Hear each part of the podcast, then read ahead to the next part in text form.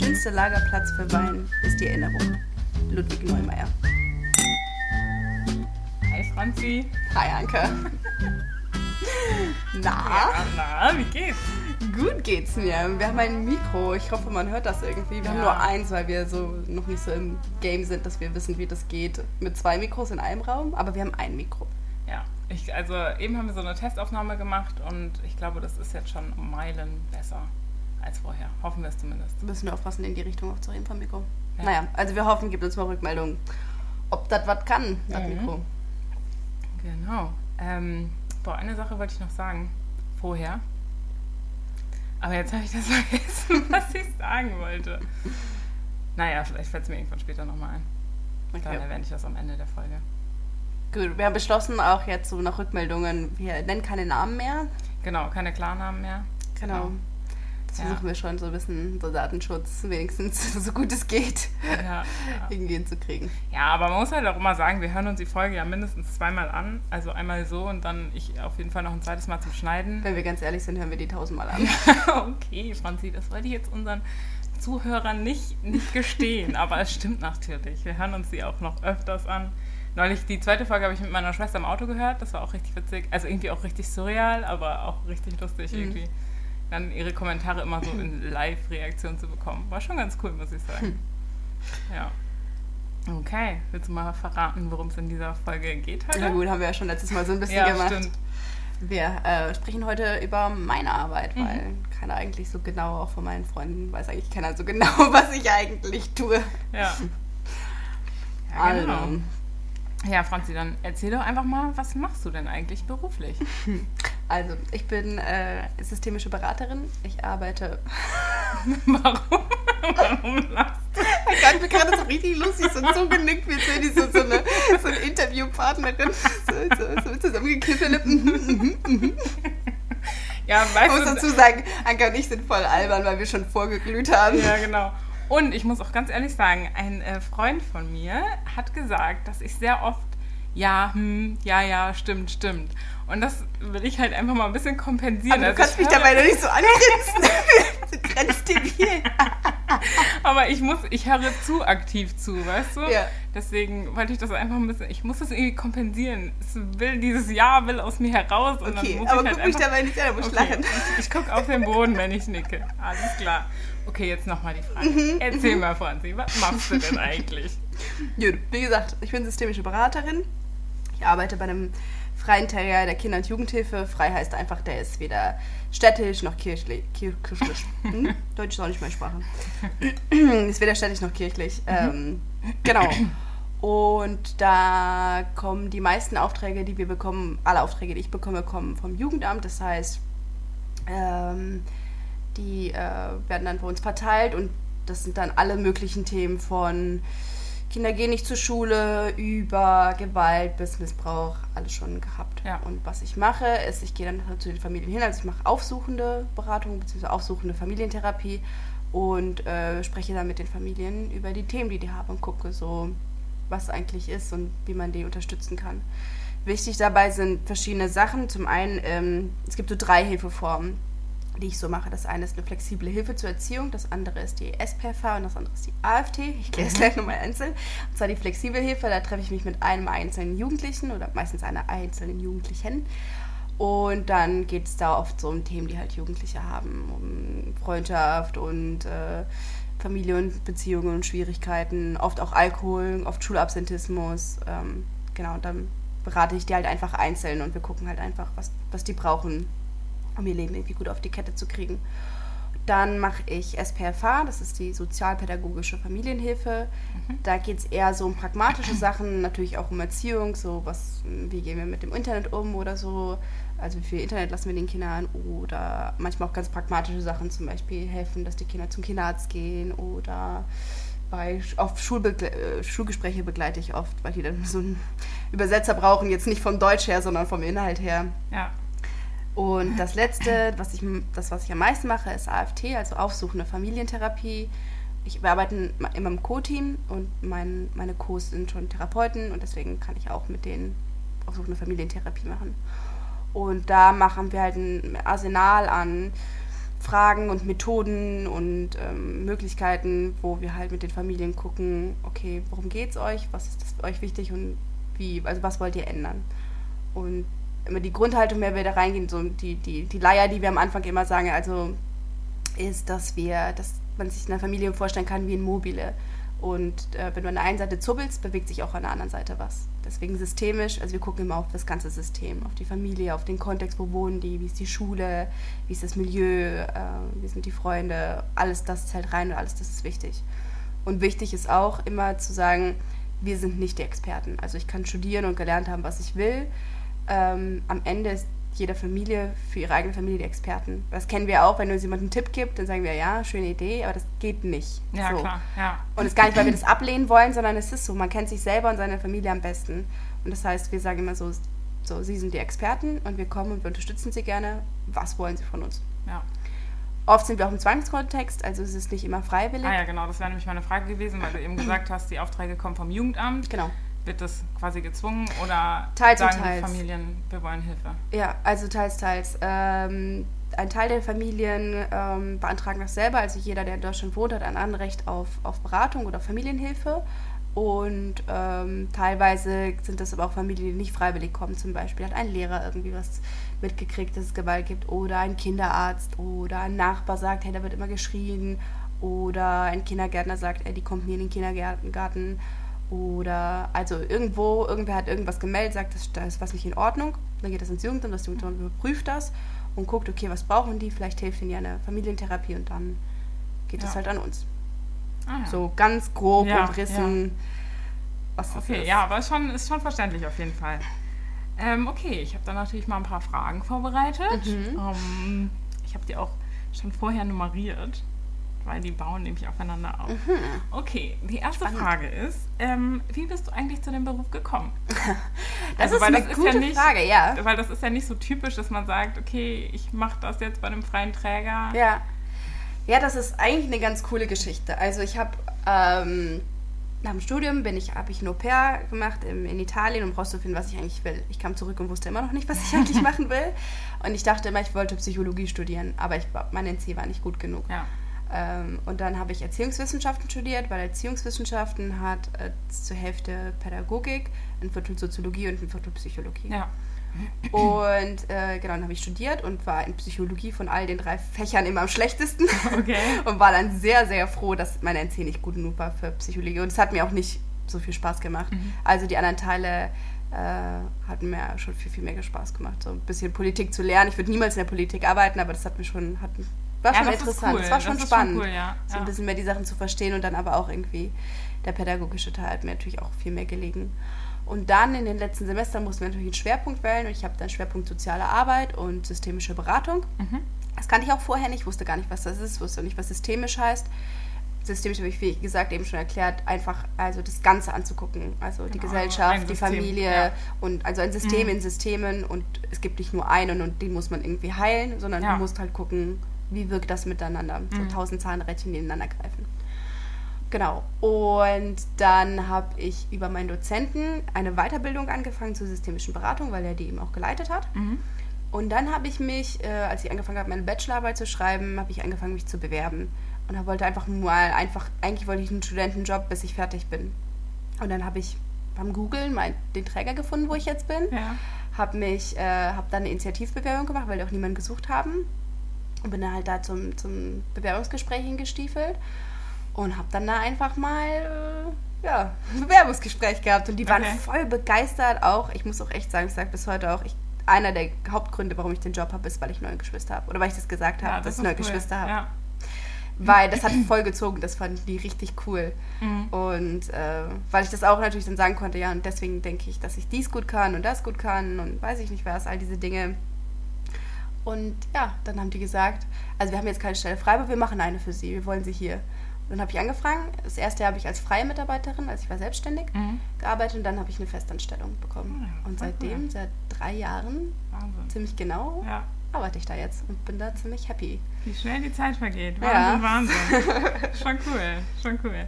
Ähm, wo du gerade die Großfamilie angesprochen hast, Mhm. welche Fähigkeiten, die du, in der, die du als Kind einer Großfamilie erlernt hast, helfen dir denn bei deinem Beruf?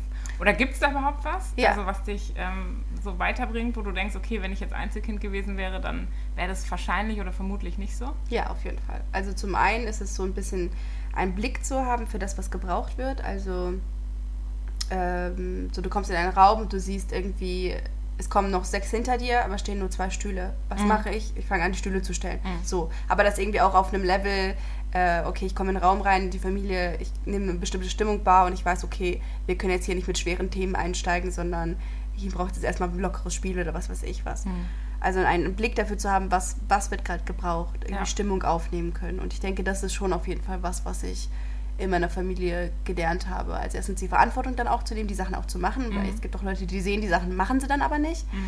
Und dann aber irgendwie auch ja, das mitzubekommen. Ich kann das nicht mehr beschreiben, aber ich schätze mal, du weißt, was ich meine. Ja, ja, weiß ich, weiß ich. Vielleicht hilft dir da auch nochmal besonders die ähm, Stellung als Fünfte, weil du bist Mhm. ja sozusagen auch ein Sandwich-Kind.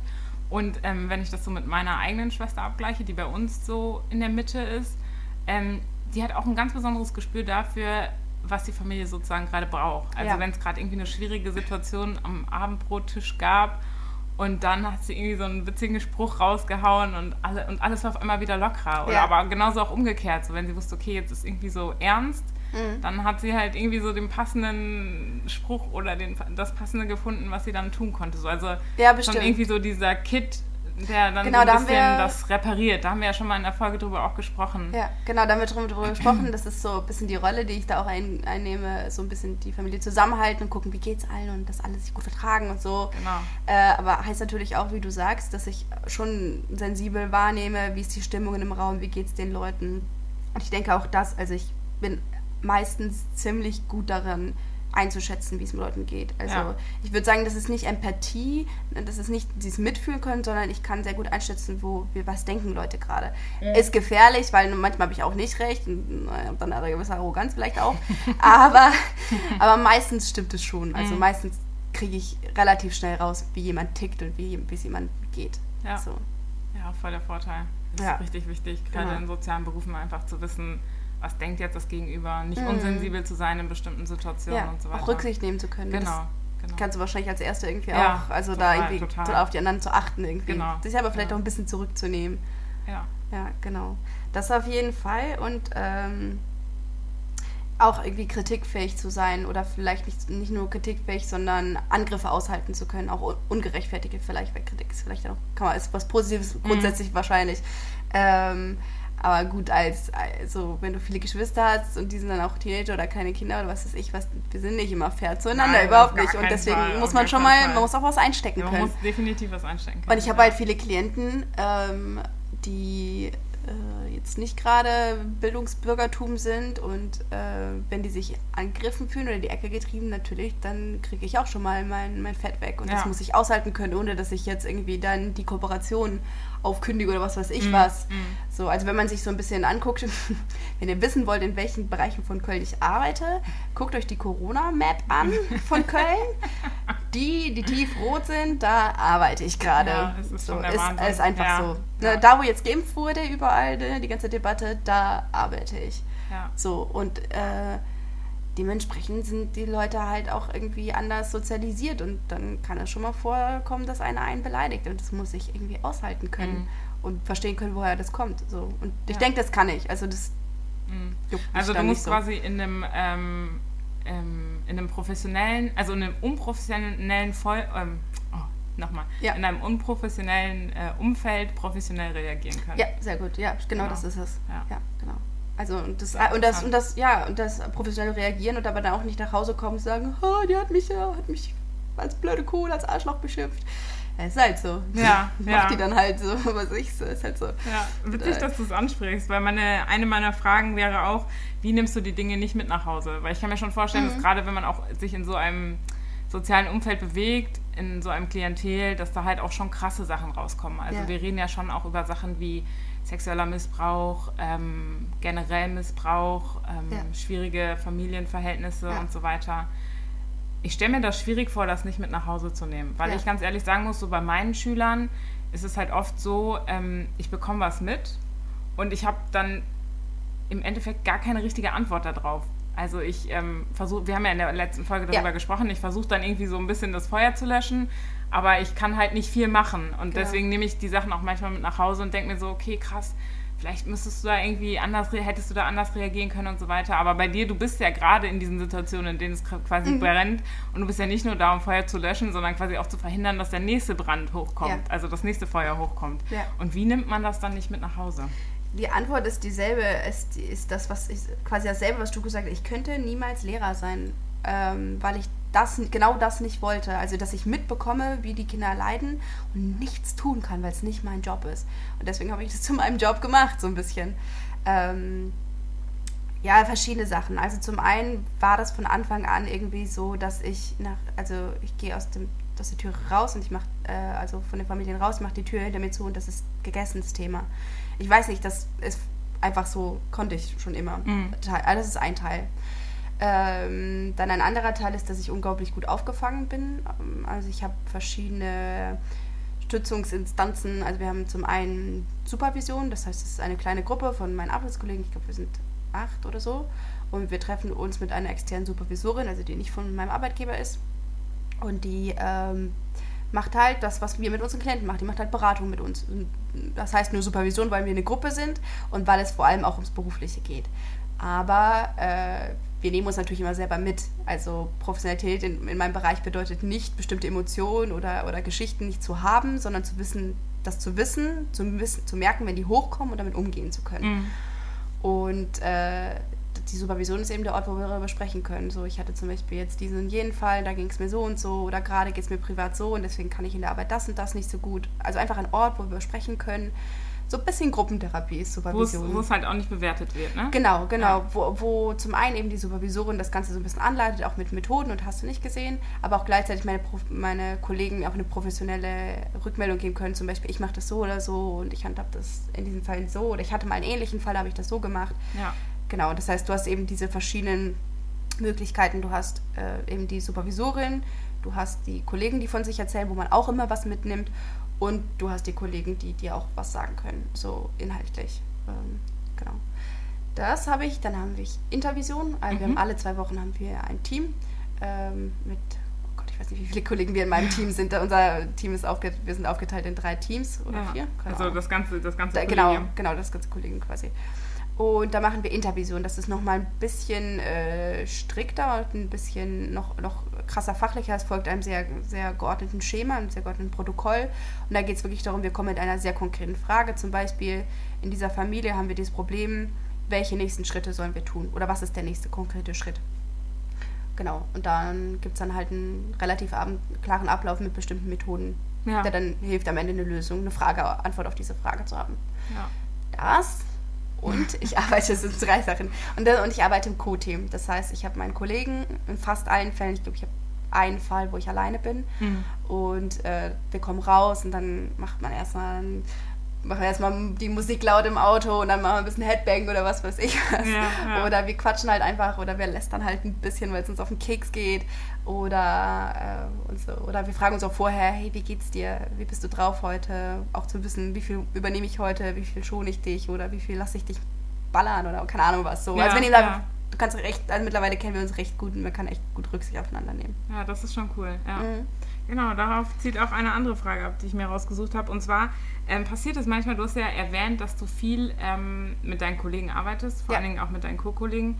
Und passiert es manchmal, dass ihr komplett unterschiedliche Dinge für eine Familie seht? Also, dass ihr quasi, ihr kommt rein, ihr seht ein Problem und du wählst, also ich kenne mich nicht aus, aber. Ja. du wählst diesen Ansatz, Ansatz Ja. A, sagen wir jetzt mal, und der Kollege wählt Ansatz B und dann steht ihr quasi im Clinch. Passiert das überhaupt? Auf jeden Fall. Ja? ja? Ja, ja, genau, das passiert auf jeden Fall. Also wir überlegen uns schon vorher auch, ähm, je nach Familie auch, auch detaillierter, was wir machen wollen. Ähm, aber manchmal passiert es auch, wir kommen rein, haben uns eine Idee gemacht und dann kommt die Familie mit irgendeinem Drama an und dann ist irgendwas oder keine Ahnung.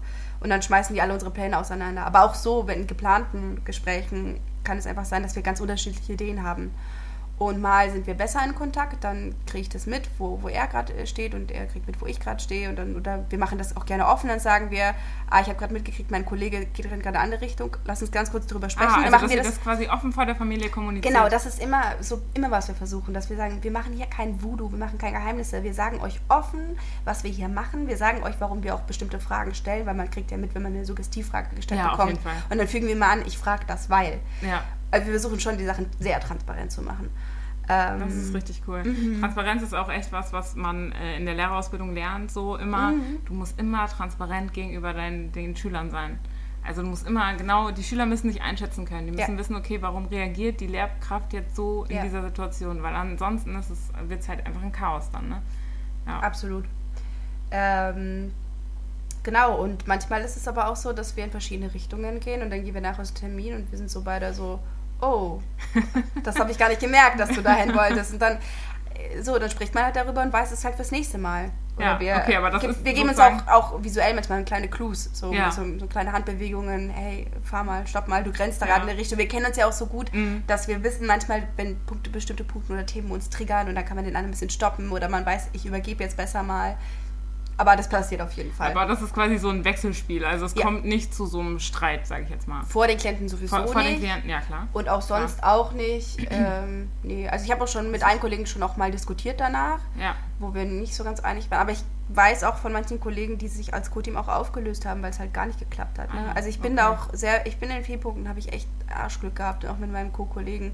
Die sind richtig äh, tolle, sehr, sehr kompetente Kollegen, ähm, wo es einfach richtig gut passt. Ja, das ist schon cool, wenn dann einfach so ein Wechselspiel da ist und man, Mhm. der eine kann dem anderen helfen. Das ist schon echt Das sehr, ist, sehr gut. das ist wirklich ein Riesenschatz. Und das ist auch noch mal die Frage vorhin und vorhin, wie, wie kann man das aushalten? Weil teilweise sind das natürlich wirklich allerheftigste Geschichten. Wir haben jetzt ein, eine neue Familie, wo eine, ein, der Sohn schwer krank ist, der wird sterben Mhm. ähm, in den nächsten Jahren irgendwann. Und äh, wir müssen jetzt irgendwie die Mutter dabei unterstützen, wie sie kann sie damit umgehen. Und das ist schon, schon hart. ja, glaube ich, also- glaube ich. Das ist auch das erste Mal, dass ich so, so Krankheit als, als, äh, als Thema habe. Ja, Vorher war das immer so auch andere Tod dann Sachen. schon, Tod. ne? Ja. Ja. na klar, der Tod ist auf jeden Fall gegenwärtig. Wie erzählt man einem Kind, was sterben wird? Ja, klar. Das ist Habe ich auch nicht die. Antwort drauf. Aber der Punkt, das, darum geht es halt nicht. Ne? Das ist das Entscheidende.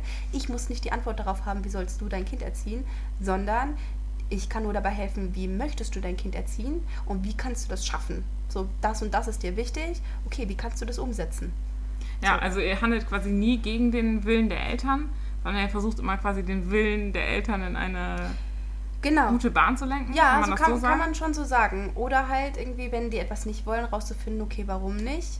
Und dann zu gucken. Es gibt natürlich auch bestimmte Zwangskontexte, wo, äh, wo, wir, wo wir einen Kontrollauftrag vielleicht von der Familie haben. Zum Beispiel, wenn du eine Mutter hast, die, hast, die konsumiert Drogen äh, und es vorkam, dass äh, das Kind äh, dass die Drogen im Haushalt gelagert hat, dann hatte ich auch schon mal als Aufgabe, dann musste ich halt, bevor wir anfangen, uns hinzusetzen und zu reden, einmal die Schränke durchgucken. Echt? Das ist richtig beschissen. Ich hasse das und ich nehme auch ganz, ganz ge- ungern solche Ja, Fälle an, krass. weil es so ein krasses Eingreifen ist in, in die Privatsphäre. Ich finde es wahnsinnig unangenehm, aber manchmal haben wir solche Sachen, ja. Ah, Heftig, aber da musstest du wirklich einfach quasi in der Wohnung Mhm. rumgehen und einmal alle Schränke öffnen und schauen. Und ich hatte auch eine Wahnsinn. Familie, wo es darum ging, dass der Vater durfte nicht in den Haushalt. Und dann musste ich auch, hat die mir erstmal, bin ich rein in die Wohnung und dann musste ich erstmal alle Türen öffnen und ich musste gucken, dass der Vater halt nicht da Boah, war. krass. Natürlich war der auch nie da, wenn ich da war, aber ich muss halt irgendwie auch von den Kindern dann hören, war der da oder war der nicht da. So. Ja, jetzt habe ich mal noch eine ganz andere Frage. Ich weiß nicht, ob du die Frage so gut finden wirst, aber Mhm. wenn man sich Franzi vorstellt, sie ist klein, zierlich, blond, Ja. kommt dann in so eine Familie rein und ich stelle mir dann vor, also zum, die Väter der Familie, keine Ahnung, kann ich mir schon vorstellen, dass das so halt richtige Männer sind, ne? so Ja. groß, Ja, sta- so meistens gut schon. gebaut Auf und so weiter. Ähm, wie setzt man denn dann sowas durch? Also gab es da Mhm. wirklich schon mal irgendwie so, wo du gemerkt hast, okay, jetzt wird es richtig brenzlig, jetzt keine Ahnung. Also dass so so quasi Mhm. auch so Drohungen oder Gewaltandrohungen ähm, stattgefunden Ähm, haben. Also zwei Sachen. Das eine ist, ist die Frage, wie ich auftrete. Also ich, ich kleide mich auch für eine bestimmte Art und Weise. Ich kleide mich immer ein bisschen schicker als meine anderen Kollegen, weil ich deutlich jünger bin. Also die meisten sind so Mitte 30 und ich bin halt Mitte 20. Mhm. Aber ich äh, ziehe mich dann auch eher schicker an mit dem Blazer und weiß ich nicht was, um auch so ein bisschen so nochmal Professionalität nach außen zu, äh, so, zu zeigen. Zu zeigen ja. Und ne, das, worüber wir auch schon gesprochen haben, ich mache immer dieses Fake it until you make it. Ja. Also ich komme dann hin und dann mache ich einen auf ganz selbstbewusst, auch wenn ich vielleicht mir die Knie schlottern. Mhm. Und äh, ähm, dann trete ich halt auch mit einer gewissen Autorität auf, um die, um die Autorität dann oft von den Vätern dann irgendwie so ein bisschen zu entgegenzuwirken. Ähm, natürlich würden mich meine Chefs niemals in Fälle stecken, wo ich tatsächlich ernsthaft in Gefahr wäre. Und wir sind, wie gesagt, ja auch immer zu zweit. Ähm, aber es gab schon Momente manchmal, also ich wurde noch nie von irgendjemandem gewalttätig irgendwie angegangen oder so, aber es gab schon Momente, wo ich ein bisschen Schiss hatte, wenn unser Vater so ein bisschen ärgerlicher geworden ist oder so. Ähm, aber nie, wo es ernsthaft tatsächlich eine Gefahr gab, sondern ich hatte einfach so ein bisschen, so einen Moment hatte ich dann irgendwie Schiss und dann habe ich einfach meinen Kollegen übergeben. Ja. Ja, aber das, das schon. Aber äh, so, ich würde niemals in eine Familie kommen, wo, wo ich tatsächlich ernsthaft Gewalt irgendwie, also wo es irgendwie ein Risiko wäre. Ja, okay. Das, das okay. gibt's nicht. Nicht, Das- nicht. nicht so, wie ich arbeite. Ja, okay, das ist schon mal gut auf jeden Fall. Genau, habe ich nicht Beruhig so viel dich. Angst um dich. ja, genau. Ähm, was für eine Rolle spielt dein Bauchgefühl eigentlich bei deiner Arbeit? Uh, viel. Viel? Ja, auf jeden Fall. Also das, das ist auch viel Teil des, der, der Weiterbildung und der Ausbildung ist auch viel äh, darauf auch Rücksicht zu nehmen. Also das heißt, Bauchgefühl heißt ja nicht, ich, so, ich habe das Bauchgefühl, ich sollte jetzt das machen, dann mache ich das, sondern ich habe jetzt das Bauchgefühl, warum habe ich das?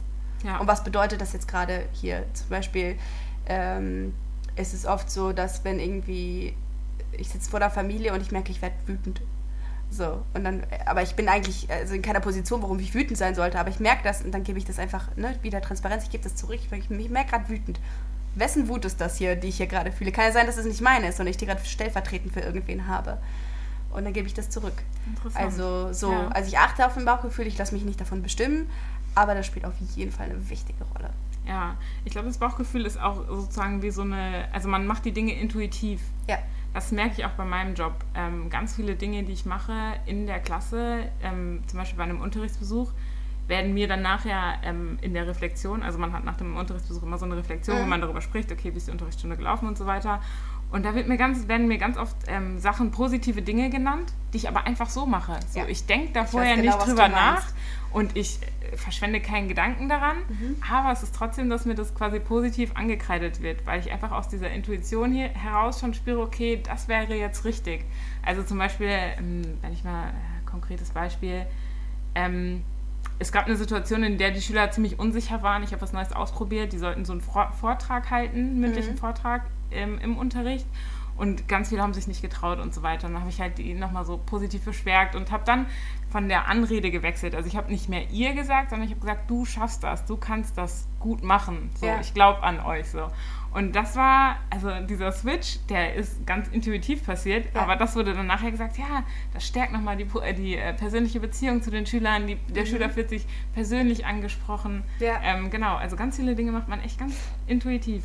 Ganz genau, ja, absolut. Es ist auch, ähm, das war meine Begeisterung, als ich im Studium die systemische Beratung kennengelernt habe, weil ich mir dachte, viele Dinge, die da gesagt wurden, mit welcher Haltung, mit welcher, also ganz viel geht es um Grundhaltung, um äh, eine Stimmung, also wie, wie begegnest du Menschen, wie, wie betrachtest du das so, ganz viel um, um Achtsamkeit, um Wertschätzung, um äh, gegenseitigen Respekt und all diese Dinge, wo ich, wo das in mir so eine Seite angeschlagen hat, wo ich dachte, ja, so will ich Menschen begegnen, so, so mache ich das, wie du sagst, das ist schon immer mein Bauchgefühl, so bewege ich mich natürlicherweise schon. Ich frage diese Fragen, die ich hier lerne als fachlich wichtig, stelle ich sowieso schon. Äh, und jetzt stelle ich fest, okay, es gibt tatsächlich einen Berufszweig dafür. Ja, das so ist echt schließ cool. nochmal zurück zur ersten Frage, weil Ja. das hat so voll, voll den Punkt getroffen, wo ich dachte, ja, das ist genau das, was, was, was ich will. Mhm. So, ich bin nicht immer die allerwertschätzendste Person, aber ich will das unbedingt sein. Und, das, und ich versuche das auch ganz viel und ich mag das auch, dass meine Arbeit da mir so hinhilft, dass ich das immer weiter machen kann. Ja, dann kann man eigentlich auch schon fast von einer Berufung sprechen, oder? Auf jeden Fall. Ja. Ja, ich liebe meinen Job. Ich mache den richtig gerne. Das ist schön. Das Ja. ist wirklich. Ich das mache ist richtig Job richtig. cool. Ja, es ist auch manchmal so, dann sitze ich irgendwie auf einem Sofa und, und höre den Menschen zu und denke mir so, krass, dafür werde ich bezahlt. Oder manchmal Mhm. auch mit den Jugendlichen, ähm, zum Beispiel habe ich jetzt eine, die muss halt gerade ihre, macht hier Homeschooling und die muss halt ihre bestimmten Pensen schaffen in der Woche. Und jetzt habe ich mit der vereinbart, ja, wenn sie das schafft, dann gehen wir zu Starbucks. Ach, so, wenn cool. sie es einmal in der Woche ist. Ja. Oder dann gehen wir Bubble Tea trinken. Und dann war ich jetzt einfach mit der neulich, haben wir gar nicht großartig was gemacht. Wir waren einfach bei Starbucks und sind halt durch die Gegend da spaziert und dachte mhm. mir so geil, das ist mein Job. Ja, Starbucks cool. auf Jugendamt seinen Nacken. ja, das ist wirklich cool. Schon, schon, nice. schon schön, ja. ja. Ähm, Im Prinzip letzte Frage. Ähm, wie gehst du mit Versagen um? Also wie, da sind wir ein bisschen bei diesem Punkt, man kann nicht alle retten, aber insgeheim will man doch alle retten. Mhm. Wie gehst du damit um, wenn Hilfe scheitert? Also wenn ähm, du in der Familie bist und merkst, okay, das kommt jetzt gar nicht an mhm. ähm, und ihr dann da rausgeht, aus welchen Gründen auch immer. Ja. Ähm, wie gehst du damit um? Also kreidest du dir das persönlich an oder sagst du mhm. einfach, okay, nimmst Abstand davon und sagst, ähm, ja, ist jetzt halt einfach so? Oder. Ähm, sehr unterschiedlich. Also ich hatte schon Familie, aus denen bin ich rausgeflogen. Ich bin gerade bei einer dabei, irgendwie so halb rauszufliegen. Ähm, ja, es ist immer, also es ist sehr unterschiedlich. Also teilweise, wenn ich das Gefühl habe, okay, ich habe tatsächlich Sachen falsch gemacht, zum Beispiel in einer Familie, äh, da bin nicht nur ich rausgeflogen, ich war eine Flex und äh, Flex musst du, glaube ich, flexible Hilfe, also ja. Einzelfallhilfe. Ich habe mich mit, dem, mit der kleinen Tochter getroffen und gleichzeitig haben zwei Kollegen von mir Therapie da gemacht. Mhm. Die Mutter wollte die sowieso loswerden. Ich war nur noch der, der, der Tropfen, der es fast zum Überlaufen gebracht hat. Aber ich habe mich nicht genug mit der Mutter abgesprochen. Die, die wusste nicht genug, was ich mit, mit, der, mit der kleinen Tochter bespreche. Und das hat die alles so aus dem Nichts getroffen, als ich das dann irgendwann mal erzählt habe. Und da war die so verärgert darüber, dass ich der nicht regelmäßig Updates gegeben habe, dass das so das Pass zum ah, Überlaufen ja, okay. gebracht hat. Und dann hat die uns rausgeschmissen. Ja, krass. Da, das fand ich schon schwierig, äh, weil ich halt einfach fachlich da was falsch gemacht habe. Mhm. Ich weiß Aber hättest auch. du ihr einfach mehr Updates geben müssen? Oder? Genau, das hätte sie sich okay. gewünscht. Es wäre auch richtig gewesen, weil die Tochter war noch klein. Okay dann hätte sie einen anderen Grund gefunden. Ja, sie hätte uns auf jeden Fall rausgeschmissen, mhm. weil die das nicht wollte. Aber ähm, das war schon blöd irgendwie. Weil ja. es war eine blöde, blöde Position. Da habe ich auch eine Weile dran geknabbert, muss ich sagen. Das ist eher, vielleicht dann, das nehme ich eher schon mal mit. Also ich nehme nicht das Leiden der Familien mit, aber wenn ich dann irgendwie verkacke, das nehme ich schon eher mit. Ja, kenne ich, ja. Ja. Ähm, aber es gibt auch häufig Familien, die wollen natürlich nicht, dass wir da sind. Ne? Und die, die haben keinen Bock auf uns oder die finden, dass sie jetzt die Jungs selber machen müssen und dass wir denen gar nichts zu sagen haben und schon mal gar nicht so, so ein junger Hüpfer, so eine Blonde dann da. Mhm. Ähm, da weiß ich dann immer, okay, aber hier geht es nicht um mich. So, und entweder, manchmal können die uns nicht rausschmeißen, dann, dann kommen wir halt hin und sagen, okay, das und das hat das Jugendamt gesagt, was können sie tun, um uns wieder loszuwerden? Das ist auch eine Arbeitsgrundlage, auf der man machen kann, arbeiten kann. Ah, ne? ja, ja.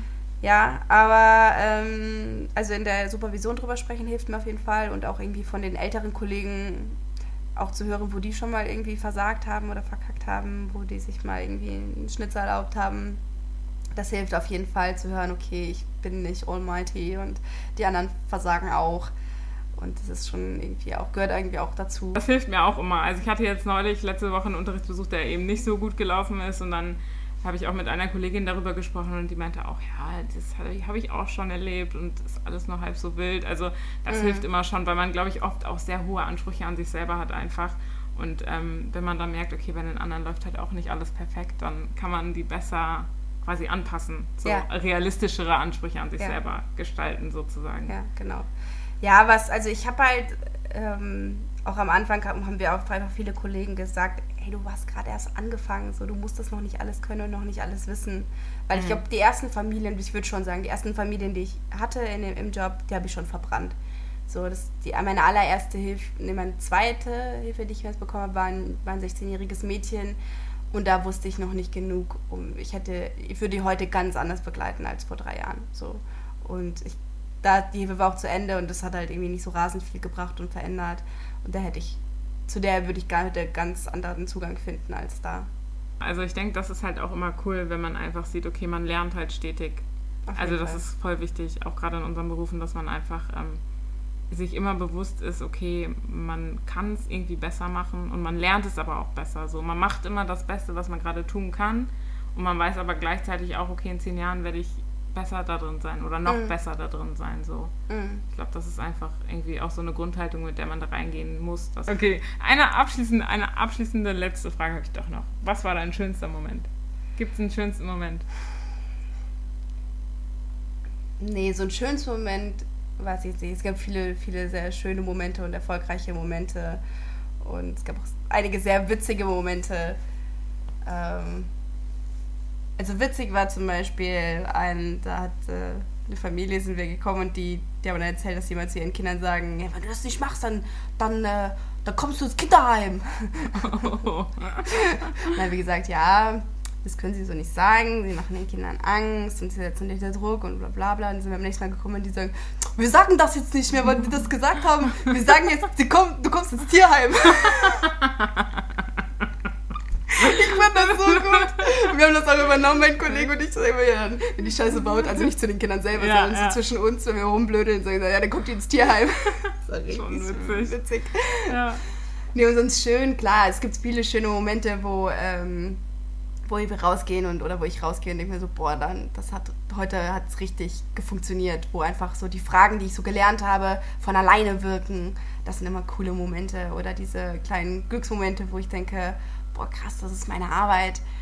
Oder auch wenn so eine richtig gute Hilfe irgendwie zu Ende geht, äh, wo ich denke, boah, da haben wir Wirklich was da wir die, bewegt. ja, vor Ja. allem, vor allem äh, bin ich immer, ich bin immer am stolzesten auf mich und meine Arbeit, wenn wir die Familie gecatcht haben. Also wenn Ja. die Vertrauen zu uns aufgebaut haben und wir, in einem, in einem, wir tatsächlich ins Arbeiten gekommen sind. Und das geht halt nur, wenn die uns, wenn die uns vertrauen und wir die auch nett finden. Ja, klar, Und, klar. Äh, und das war schon, schon immer cool, wenn man aus so einer, wir hatten eine, das waren so eine, äh, so eine richtige Kölsch, Ur, urkölsche, richtige Asis, kann man nicht anders sagen. Okay. Und die waren so sympathisch. Also so auch krass, ne? Also auch mit Gewalt und Hasse nicht gesehen, aber die waren so sympathisch und so lieb irgendwie auch. Es war so, so Menschen von der Kategorie harte Schale, weicher Kern. Ja, und beide. okay. Und, das, und die waren, wir haben so gerne mit denen gearbeitet, wir, hatten immer so, wir haben immer so gelacht da. Und die haben wir richtig gut gecatcht und äh, mit denen haben wir Stück für Stück all die Themen, die die so hatten, abgearbeitet. Und am Ende sind wir da raus und die Lehrer fanden, von den Kindern fanden es natürlich alle kacke, weil die denen natürlich nicht vertrauen und sagen, die Azis machen uns hier die Schule kaputt und bla bla bla. Mhm. Und wir dachten so, und das ist halt, das Ziel ist immer, dass wir sagen, so lange wie nötig, so kurz wie möglich. Mhm. Damit die Familien sollen nicht von uns abhängig werden, sondern Ja. das Ziel ist, dass die Familien es ohne uns hinkriegen. Und wir waren ziemlich zügig an diesem Punkt, wo wir gesagt haben, sie haben die Kinder gut im Blick jetzt, sie wissen, was sie machen können, auch wenn, wenn sie wütend werden oder was weiß ich was. Und sie kriegen das ab hier alleine hin. So, und auch, auch, auch diese Bestätigung den Eltern geben zu können. Nicht nur so, sie kriegen, wir, wir wissen das, dass sie das hinbekommen. Wir Ja, sehen das, ja. wir als Experten, was immer Mm, das heißt. mm. Äh, das ist schon schön, dann irgendwie da rauszugehen und zu, auch irgendwie dann gesagt zu bekommen, es war eine erfolgreiche Hilfe. Ja, das kenne ich, das kenne ich. Dann ja. halt, das heißt überhaupt nicht, dass alles gut ist, ne? Weil die, die werden weiter Probleme haben und Klar. die werden weiter in einem, in einem Brennpunkt leben und äh, die Kinder werden wahrscheinlich in 15 Jahren mit ihren Kindern bei mir sitzen. Aber das ist egal, weil darum ging es nicht. Ja. die, es ging darum, diese Krise zu lösen, die die in dem Zeitpunkt hatten. Und das Mhm. ist uns gelungen. Ja, Das das, kenne cool. ich. Ich kenne das auch aus dem schulischen Kontext. Das ist manchmal einfach, wenn du dann irgendwie einen Schüler hast, der zum Beispiel ganz stark auffällig ist im Unterricht Mhm. und ich mache das dann gerne, dass ich den Schülern dann extra Aufgaben gebe. Also ich hatte zum Beispiel im Praxissemester, habe ich mit einer Klasse den Klassenrat eingeführt. Ja. Und da gibt es halt immer so verschiedene Rollen, die die Kinder einnehmen. Also einer ist zum Beispiel der Moderator, einer ist der Zeitwächter, Mhm. einer ist der Ruhewächter, der dafür sorgt, dass die ganze Gruppe ruhig ist halt. Und dann habe ich dem lautesten Schüler habe ich dann die Karte des Ruhewächters Ja, gegeben. Und ähm, der war danach immer, bei allen Klassenräten, die wir so durchgeführt haben, war der einfach still. Und das ist einfach so ein cooles Gefühl, wenn du Ja. weißt, okay, ich habe ihm die Aufgabe gegeben und ich habe ihn auch gesehen Ja. und das ist einfach Und er hat es- und er hat es gemerkt er und hat es gemerkt und funktioniert. es hat funktioniert. Cool. Genau, das ist echt immer eine, ein sehr cooler, sehr cooler Moment, wenn man das einfach so sieht. Ja, finde ich. Dann, Anke, Mhm. Eine kontextlose Frage. Ich freue mich. Welche Geschichte aus deiner Kindheit slash Jugend wirst du deinen Enkeln erzählen? Ja, gute Frage auf jeden Fall, Franzi. Ähm, ich glaube, ich würde von meiner Portugal-Reise erzählen mit meinen Freunden. Ähm, Uh. Da war ich mit ähm, meiner Schwester und zwei Freundinnen unterwegs. Und wir waren auch so im Anwesen, das wir über einen Bekannten bekommen haben. Mhm. Ähm, also das heißt, wir mussten auch nicht zahlen. Und diese Reise war im Prinzip eigentlich nicht so gut geplant. Also wir hatten uns schon vorher klar gemacht, okay, wir brauchen auf jeden Fall ein Auto. Wir haben halt diese Unterkunft und wir haben die Flüge bezahlt. Und den Rest haben wir komplett ungeplant gelassen. Und die Reise war einfach so krass, weil sich irgendwie alles so richtig spontan ergeben hat. Und ich kann mich da an ein paar Situationen erinnern, an denen das, das wirklich. Witzig ist, weil das sonst gar nicht so dein Ding ist, spontan ergeben. Genau, genau. Ähm, weil das, obwohl ich sagen muss, dass ich im Urlaub doch deutlich stimmt, entspannter bin. Stimmt, ja. Also da bin ich dann schon eher, dass ich diese Dinge einfach auf mich zukommen lasse. Ähm, genau, wir sind zum Beispiel, wir sind abends irgendwann in ähm, Lissabon, nee, in Porto gelandet und mussten dann aber noch, ähm, das Anwesen war so ein bisschen in der Nähe von Lissabon, also mussten noch eine ganze Strecke mit dem mhm. Mietauto dann fahren. Und dann sind wir, ähm, und es gibt ja diese Mautstrecken in Portugal. Also das heißt, du kannst nicht einfach so, ja genau, du kannst nämlich nicht einfach so einfach über die Autobahn fahren, sondern du musst eigentlich immer an diesen Mautstellen halten und dann halt auch was bezahlen. Und ähm, eine Freundin von mir ist halt auch immer so sehr spontan und sehr rasant. Ich glaube, du weißt, wen ich meine.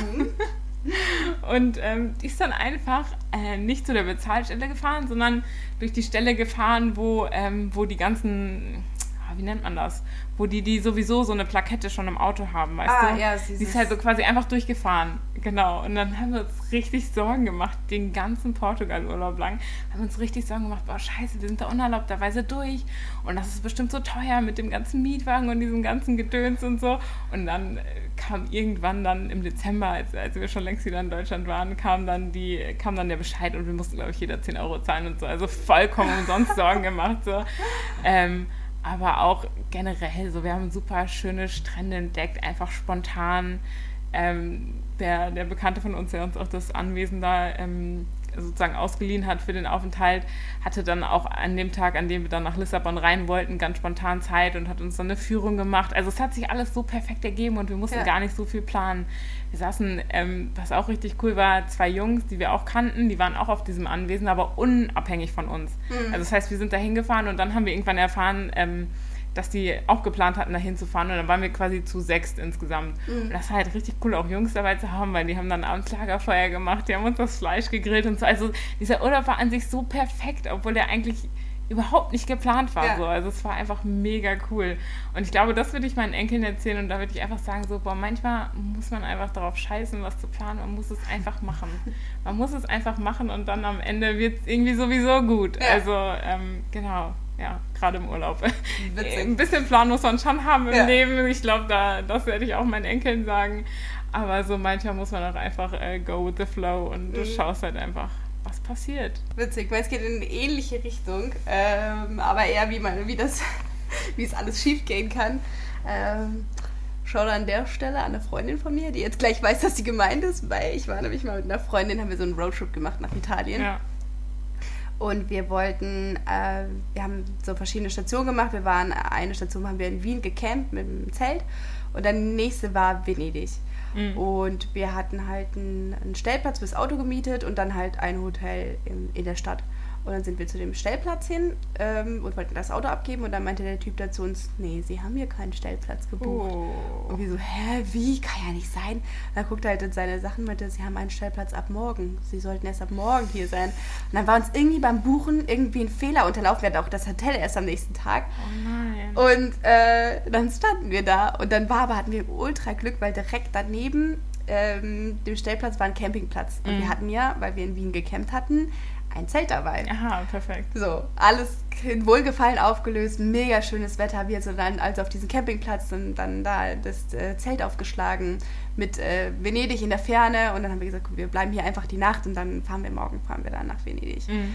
Und äh, dann haben wir da das Zelt aufgeschmissen, aufgebaut und haben halt gesagt, ja, komm, wir machen die Heringe nicht rein, weil es ist wunderschönes Wetter und man müssen wir die morgen wieder rauspopeln und weiß ich nicht was ja. und kein Bock jetzt. Das ist immer auch bei so harter Erde irgendwie so ein Ding, das die da rein zu hämmern. Ja, ist anscheinend. Haben wir es einfach gelassen.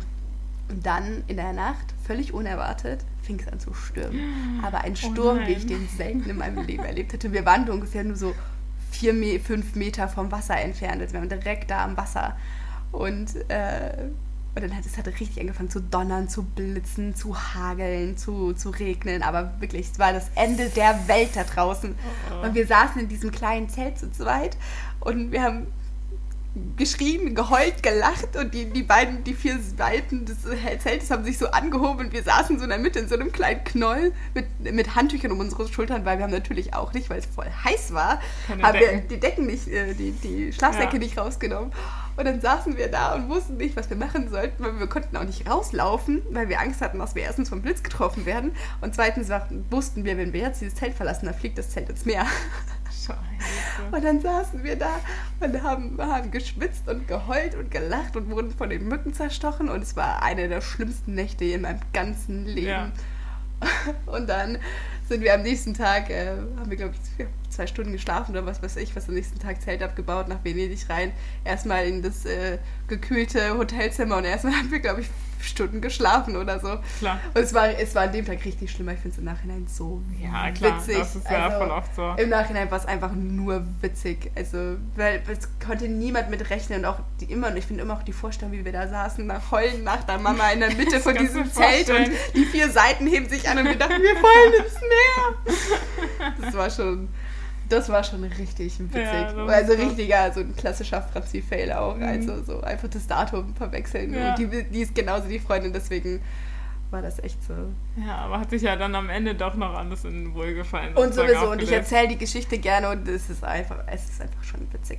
Also Mhm. es, ist eine, es ist eine gute Geschichte. Ja, ja, das stimmt. Von Das stimmt. daher passt ja, halt so. Voll cool, richtig cool. Jo, Ja, gut, Friends. das war's wieder von uns. Ja, das war schon wieder. Dritte Folge schon. Mhm. Meine Güte, sind gut Geht dabei. schnell. Ja. Ja, folgt uns gerne auf Insta. Ich habe mal so einen kleinen Instagram-Account eingerichtet, obwohl Franzi eigentlich nicht so begeistert davon nee, war. ich habe ja schon in der ersten Folge gesagt, dass ich nicht so gerne internetpräsent bin. Ja, aber du bist ja nur mit deinem Spitznamen präsent. Ja. Zwei Gläser Wein bei Anka und Franzi. Oder bei Franzi und Anka heißt der, heißt der Insta-Name. Jedenfalls nur kriegt ihr- sagen. Achso, und das wollte ich am Anfang der Folge noch sagen. Ich fand es ganz witzig, weil jetzt kommen halt so langsam die Statistiken rein, wer sich unseren Podcast anhört und so weiter. Es hören mehr Männer unseren Podcast als Frauen. Echt? Ja, fand ich richtig interessant. Drei. Viertel Männer und ein Viertel Frauen. Oder die Frauen haben ihren Geschlecht nicht angegeben. Ich weiß gar nicht, ob ich bei Mein Ja, ich weiß auch nicht, ich weiß nicht so genau, wie die das, ähm, wie die Ja, das rechnen. Statistik. Okay, hi die Männer. Schön, dass ihr da seid. Wir freuen uns. Schaut an meinen, meinen kleinen Brudi, der piss war, weil ich ihm nicht direkt von diesem Podcast erzählt habe. Hier, jetzt hast du deine, deine Nennung. Ja, genau. Nee, aber ist schon cool. Wir machen auf jeden Fall weiter. Wie gesagt, haben uns jetzt auch mal ein bisschen investiert in das Game. Und Wir hoffen, dass das mit dem Mikro jetzt schon einen Unterschied macht. Also eben, wir haben kurz reingehört, wir fanden schon, dass es direkt besser Ja, klang. auf jeden Fall. Auf jeden Und ähm, Fall. Ja. ja, leider mit zwei Mikros in einem Raum, das ist schon krass. Dafür muss man irgendwelche komischen Zwischengeräte noch haben, damit sich das nicht äh, überschneidet und schallt und keine Ahnung, hast du nicht gesehen. Ja, Deswegen müsst so- ihr jetzt erstmal mit einem Mikro vielleicht leben. genau, aber ich glaube, das äh, ist auf jeden Fall schon besser Ja, als vorher. wir Genau. arbeiten dran. Gut, Leute, Gut, dann bis äh, nächste Woche. Wir Genau, bis hoffen, nächste Woche. Ihr habt ein bisschen was gelernt über uns, unsere Arbeit und äh, dann werden wir mal sehen. Prost. Prost. bis dann.